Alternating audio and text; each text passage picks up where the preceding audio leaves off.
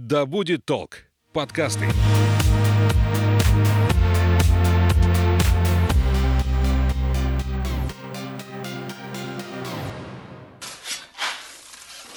Я и сейчас помню этот крик. Борис Саныч, мы тут шлем нашли. Лучший друг археолога. Пожар. Мечта археолога. Могила. Привет! Это подкаст «Чего докопались?». Меня зовут Дарья Панурова, и здесь вместе с археологом, профессором и кандидатом исторических наук Борисом Александровичем Конниковым мы продолжаем нашу беседу об археологии. Борис Александрович, добрый день. Добрый день, Даша. Напомню, в первой части выпуска мы поговорили о том, что археологи изучают, в чем, в общем-то, состоит ценность любой археологической находки. Еще мы немного копнули в невероятную биографию первооткрывателя Трои Генриха Шлимана, а также обсудили, как попасть в свою первую археологическую экспедицию еще и на этом заработать. Если вдруг пропустили первый выпуск, обязательно послушайте его. Ну а теперь предлагаю перейти к такому очень интересному явлению, как черные копатели. Кто это такие? Мафиози от мира археологии или что-то совсем другое? Такой больной тему. Знаете, публичность моего выступления заставляет выбирать выражения, но вообще вот этих черных копателей археологи э, самыми какими есть нехорошие слова, они их только так определяют. Э, вообще в истории это с давних времен. Вот я такой пример начну, приведу. Ну, в Восточной Европе, в степях Восточной Европы, и сегодня высятся огромные земляные курганы, которые оставили э, скифы. Они насыпали земляные насыпи над погребениями своих царей, начиная там с 5-4 веков до нашей эры. Они этим своих царей обожествляли, любили. Но только его похоронили, этого царя, которому они там всевозможные отдавали почесть, не буду перечислять, как уже через 10, 20, 30 дней уже их грабили. Ну, свои, подсуетились, да. Свои грабили, потому что шли очень уверенно. А, шли, это значит в каком смысле? Копали точно в том направлении, где находилась могила, а диаметр насыпи достигал 500 метров, полкилометра. То есть надо знать, куда копать. А я знаю, в Древнем Египте из-за этого как раз была практика, что хоронили в местах, в которых никто не знал, что там похоронен фараон, специально, чтобы не воровали. Да, да, да. да. Ну, это гробница Тутанхамона, к счастью. Ну, это отдельный разговор, я не буду буду. Э, грабители были, знаете, в Сибири. Вот в 17-18 веках их называли бугровщиками. Они грабили курганы. Я не буду говорить там о знаменитой коллекции Петра I из 250 золотых вещей, которые в Эрмитаже, она из грабителей. Черные археологи – это враги археологов. Враги беспардонные, бессовестные, уничтожающие историческую память, уничтожающие историю. Ну, ради... Есть, да, единственная цель обогащения, Обог... Наверное. Или обогащение, или они с какие-то амбиции, чтобы это иметь свою коллекцию. Но вот трудно подобрать мне слова для того, нормальные слова, чтобы определить их деятельность. Поэтому проблема еще и в том, что археологи борются за то, чтобы ввести лицензирование на использование металлоискателей. Потому что вот, вот эти черные копатели, вооруженные вот этими металлоискателями, это просто гроза. Плакать хочется хочется, потому что, ну, я пример один приведу. Есть под Смоленском такое славянское городище, городище 10-11 веков нашей эры. Это когда формировались предки восточных славян, русских, украинцев, белорусов. Ну, эти сволочи, извините за выражение так, они с использованием бульдозеров и металлоискателей это городище втоптали, прошу прощения, в грязь. Уничтожили его. Вот. А вот по поводу землекопов, да, археологи нанимают и землекопами, ну, друг археолога археолога, у археологов заповеди же есть очень интересные, если хотите, я их озвучу. Озвучьте, пожалуйста, да. очень интересно. Есть замечательная книжка, я ее хочу прорекламировать. Она старая, она вышла в 1963 году, то есть 60 лет назад. Ее написал Георгий Борисович Федоров, такой археолог, э, доктор наук. Ну, естественно, его уже нет давно в живых. Человек с очень интересной биографией. «Дневная поверхность». С этой книги очень много, начина... у многих начинался путь в археологию, в профессиональную археологию археологию. Написанная увлекательно. Она об археологии э, нынешней Украины, Молдавии, древней истории Украины, Молдавии и России. Да? Так вот, в этой книге когда-то в 63 году, я еще школьник, да, я вот э, наткнулся на эти заповеди. Они очень э, шутливые, подчеркиваю, но я их вам озвучу, они парадоксальные для непосвященного в археологию. Ну, скажем, лучший друг археолога – пожар. Пожар. Это пожар. Внезапно. Трагедия, беда, пожар. Так ведь мы скажем, вот нашли, что говорить. А если археолог э, встречается, начинает исследовать памятник, который городище, поселение древнее, которое подверглось пожару, там же столько сохранилось вещей. Огонь, он консервирует деревянные берестяные вещи. Столько, столько информации такой исторической, что он только ну уж простите, но он говорит спасибо этому пожару. Я как раз сейчас пишу книжку о нашем памятнике, о памятнике Омской области, который, вот это слово я постоянно произношу, вот, друг, спасибо тебе, пожар, хотя это обернулось трагедией. В Устишимском районе городища я когда-то раскапывал, и там его в 13-14 веках его постигла беда, пожар. Столько остатков деревянных конструкций, которых никогда не встречают, не сохраняется в земле, исчезает, а огонь их обжег, так и они сохранились. Десятки целых глиняных горшков древних Почему вы никогда не выбросите из своей квартиры целую фарфоровую чашечку? Если она разбилась, вы ее выбросите. А здесь горшки. Здесь сотни, тысячи вещей. Бусы, украшения, наконечники стрел. Все брошено. Пожар. И, конечно, было нападение врага. Я с этим разбираюсь. Нападение противника. Э, разгромили, ограбили, население перебили, увели в полон. Пожар вот преподнес нам богатейший материал. Или такое выражение «мечта археолога». Какая? Могила. Могила. Мы все Найти там могилу. в разное время будем. Но вы понимаете, почему мечтает археолог о могиле? Да потому что в могиле, в древней могиле, его ждут. А, останки человека, которого он отдаст антропологам, и они восстановят. И десятки, сотни целых, целых вещей, а вот часто вообще археологи находят останки, и что делать, допустим, если я там в своем огороде нашел останки? Там бить в колокола, звонить в полицию? Вот что в этой а, ситуации делать? Останки человека имеется в виду, да, Дарья? Вы знаете, тут вот как, и у меня тоже этот опыт есть, конечно. Ну, то, что поставить в известность полицию, это безусловно. Мы в 1974 году, в 1973 году студентом участвовал в раскопках курганов на Алтае, там наша экспедиция работала. И в насыпи мы нашли, в насыпи кургана. Курган – это ну, земляной холм в верхнем слое, мы нашли скелет человека без вещей, но с ним лежала пятикопеечная монета 1932 года. Мы сразу, не мы, руководитель, конечно, не я,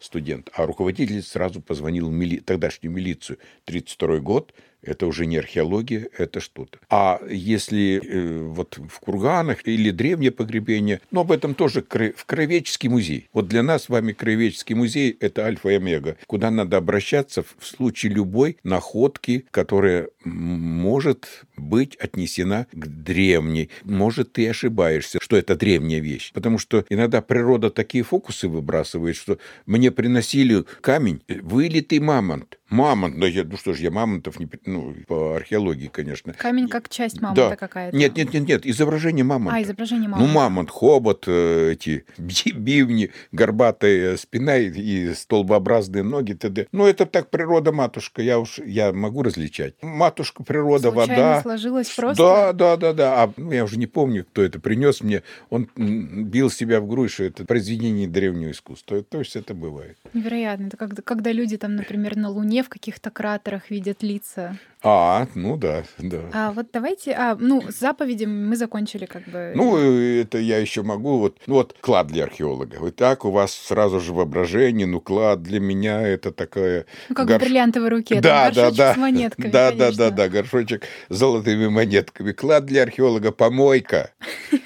А почему помойка? А потому что туда древний человек на помойку выбрасывал все то, что сломалось, что ему не нужно, но выбрасывал в течение десятков, сотен, иногда тысячи, сотен тысяч лет. И выбрасывал, да, это вещи, ну, кости съеденных животных, сломанные орудия труда, но для археолога это же клад.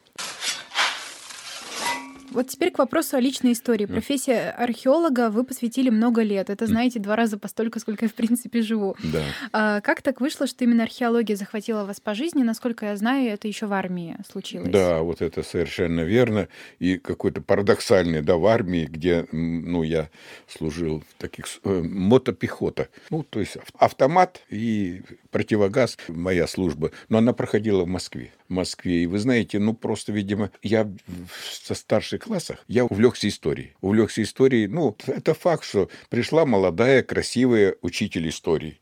Мы взрослые парни. Она произвела на, на нас парней. Ну, ну, это жизненно. И мы все влюбились. И загорелись наукой. И, и заговорились историей. Вот честно, ну, хотели показать себя. Вот это, это первое. А второе, в армии я в Москве. И когда у нас были увольнительные, у меня были увольнительные, я шел в Государственный исторический музей. Это на Красной площади, это э, главный музей страны и так далее и тому подобное. О нем можно много говорить. Вот. И там я пропадал в залах археологии. А потом на Калининском проспекте, я не, он сейчас по-другому называется, главный проспект в Москве, на Калининском в книжном магазине я купил учебник по археологии профессором МГУ Авдусина, проштудировал. Все, я заболел. А потом я еще и стрелец. Ну, можно по-разному относиться, но среди стрельцов очень много археологов.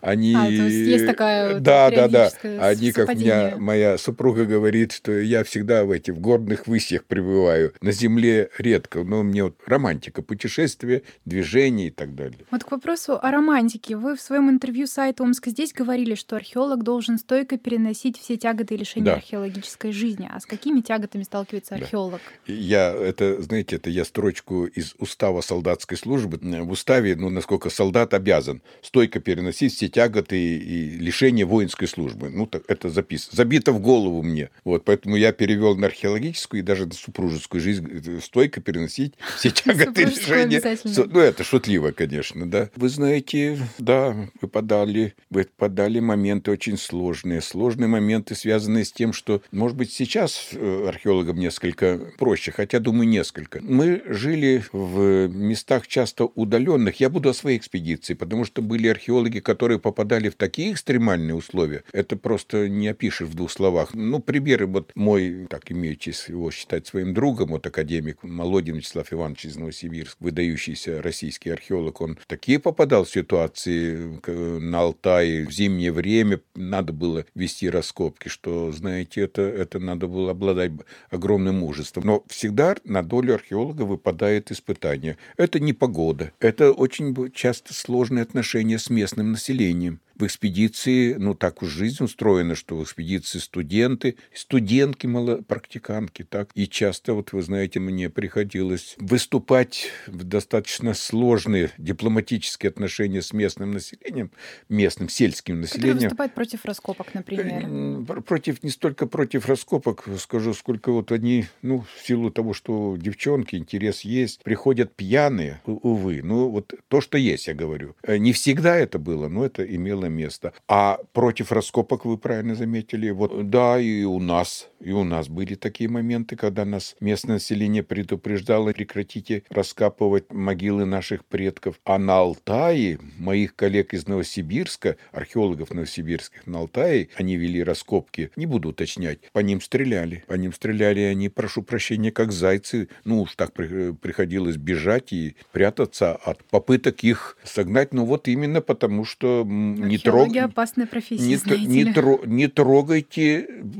наших предков. Вот сейчас приходится проводить такую дипломатическую работу, разъяснительную работу. И не всегда это получается. А вот классический пример – это принцесса Укока. Вы не в курсе дела? Нет. Ведь э, принцесса Укока, когда новосибирские археологи э, на территории Горного Алтая раскопали уникальное захоронение, мумифицированное захоронение принцессы с богатым набором вещей, лошадей, золота, серебра и так далее. И сразу же после этих раскопок на Алтае серия прошла землетрясение. Местное население связало это с тем, что э, потревожили предков. ее предков и одну из ее героинь его народа. И очень были серьезные разбирательства на уровне Москвы. И в конечном итоге археологи, новосибирские археологи, проведя все необходимые исследования, там я не буду перечислять, принцессу Укока, да, это плато Укок э, на Алтае, так, они передали, вернули в Горный Алтай э, останки со всеми предметами, э, а в Горном Алтае для нее был построен мавзолей по всем правилам ну, известного мавзолея, да, эту принцессу, чтобы сохранить на века в целостности и сохранности. То есть это была очень большая история. Она есть в интернете, я не буду распространяться. Ну, интересно. А получается, что археолог, в принципе, должен обладать базовым набором навыков, там банально поколоть дрова, там конечно, поставить палатку. Конечно,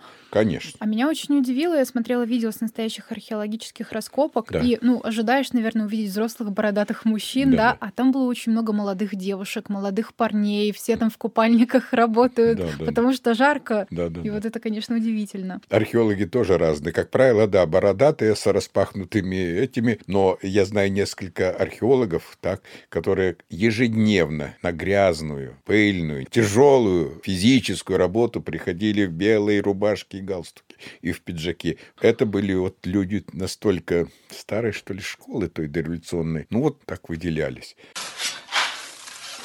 Борис Александрович, давайте э, вот кратко, есть ли у вас свой топ трех самых крутых археологических находок, которые, по-вашему, представляют наибольшую ценность для культуры?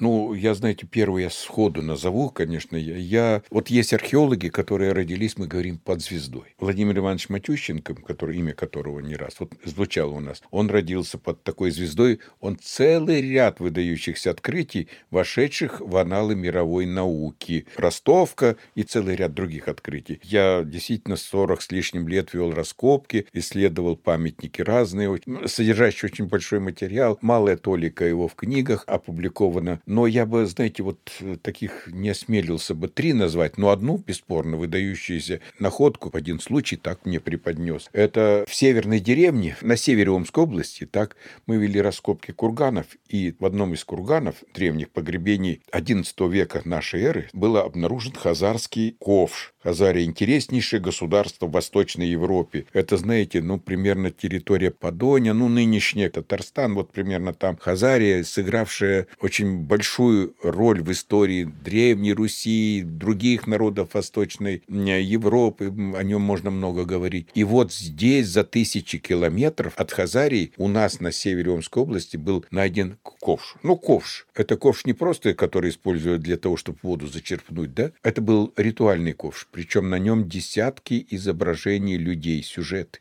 Это целая, знаете, книга. Книга, запечатленная в металле. Он из металла проведен был анализ. Ну, там очень сложный состав металла, олова, свинец, там висмут. Ну, в общем, сплав. Да, сплав, да, такой сплав. И вот этот ковш, этот ковш. Я его опубликовал так, ну, как полагается, изучив, проанализировав, датировал его. А нашли студенты. Я, как сейчас, хотя это было 1983 год, ай да ну, сколько лет, да? Я и сейчас помню этот крик, Борис Саныч, мы тут шлем нашли. А ковш лежал э, в земле кверх дном. И, и его дно было вот как, как шлемы. Шлем, ну шлем, шлем тоже... мечта археолога. Меч... Да, шлем это я тоже подпрыгнул, а я у нас несколько курганов мы исследовали. Я работал, вел документацию, видимо, чертил. Я припрыжку, извините, бегом. А оказалось еще интереснее находка. И вот эта находка, она, она сейчас опубликована в десятках изданий мирового, ну, мирового, я громко скажу, изданий Западной Европы. Ну и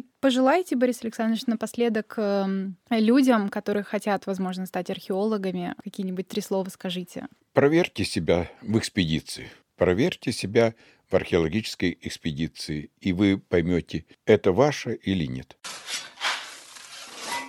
А я напоминаю, вы слушали подкаст «Чего докопались?». В этом выпуске вместе с археологом и кандидатом исторических наук Борисом Конниковым мы поговорили о главных заповедях археолога, а также выяснили, с какими трудностями сталкивается археолог в полевых условиях экспедиции. Из следующего эпизода подкаста вы узнаете, почему героя культовой приключенческой франшизы Индиану Джонса едва ли можно считать археологом.